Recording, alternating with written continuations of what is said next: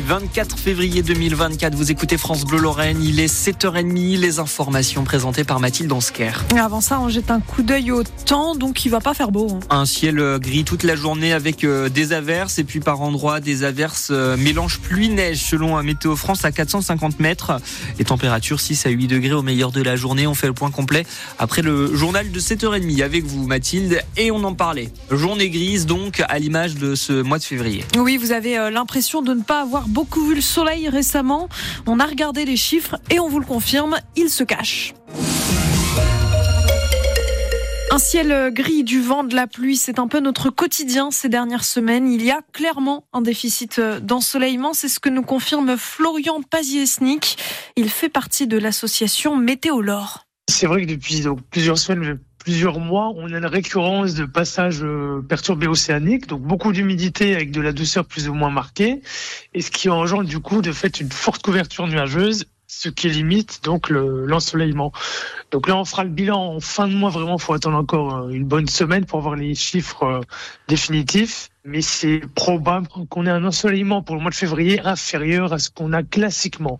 En tout cas, par rapport à l'année dernière, on est nettement en dessous, parfois jusqu'à 9 fois moins d'heures de soleil que euh, février 2023. L'année dernière, on était dans les 90 heures de soleil pour le mois de février. Et là, actuellement, on atteint à peine les 10 heures d'ensoleillement pour le mois de février. Et une nouvelle euh, qui fait du bien quand même un peu dans ce ciel gris, c'est qu'on espère voir un peu de neige dans les Vosges ce week-end.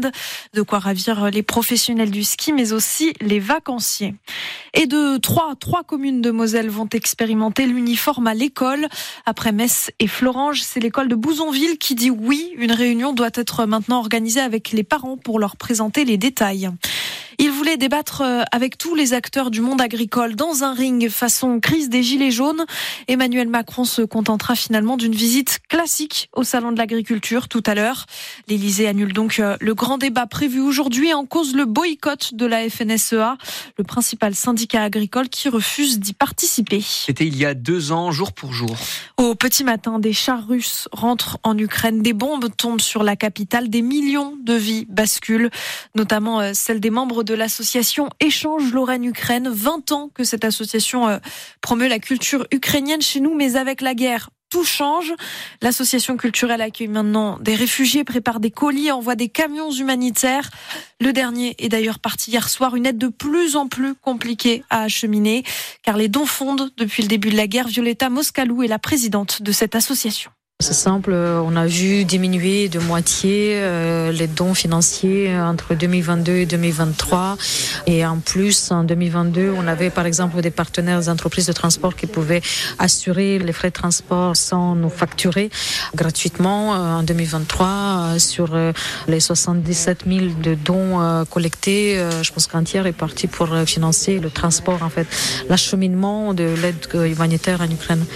On n'a pas le choix, donc nous devons continuer euh, nous sommes sollicités 24 euh, sur 7, euh, autant de la part de personnes en Ukraine, des associations, des bénévoles, des hôpitaux, autant de la part des personnes déplacées ici, en, Lorraine. depuis deux ans, on ne sait pas c'est quoi des vacances, on ne connaît pas les week-ends, on n'a pas de vie autre que tout ce qui se passe en Ukraine et la guerre qui nous touche directement et de manière très profonde. L'association Échange Lorraine-Ukraine qui lance donc un appel aux dons, mais aussi aux bonnes volontés et des bénévoles. Encore une soirée ratée pour le FC Metz. Les Grenats s'inclinent 2-1 face à Lyon hier soir. C'est la quatorzième défaite de la saison, de quoi dégoûter certains supporters. D'ailleurs, des groupes ultras ont refusé de quitter le stade après le match. Ils ont envahi la pelouse, jeté des canettes avant de rentrer chez eux vers minuit et quart. L'arsenal de Metz change de nom. Il s'appelle désormais Arsenal Jean-Marie Roche.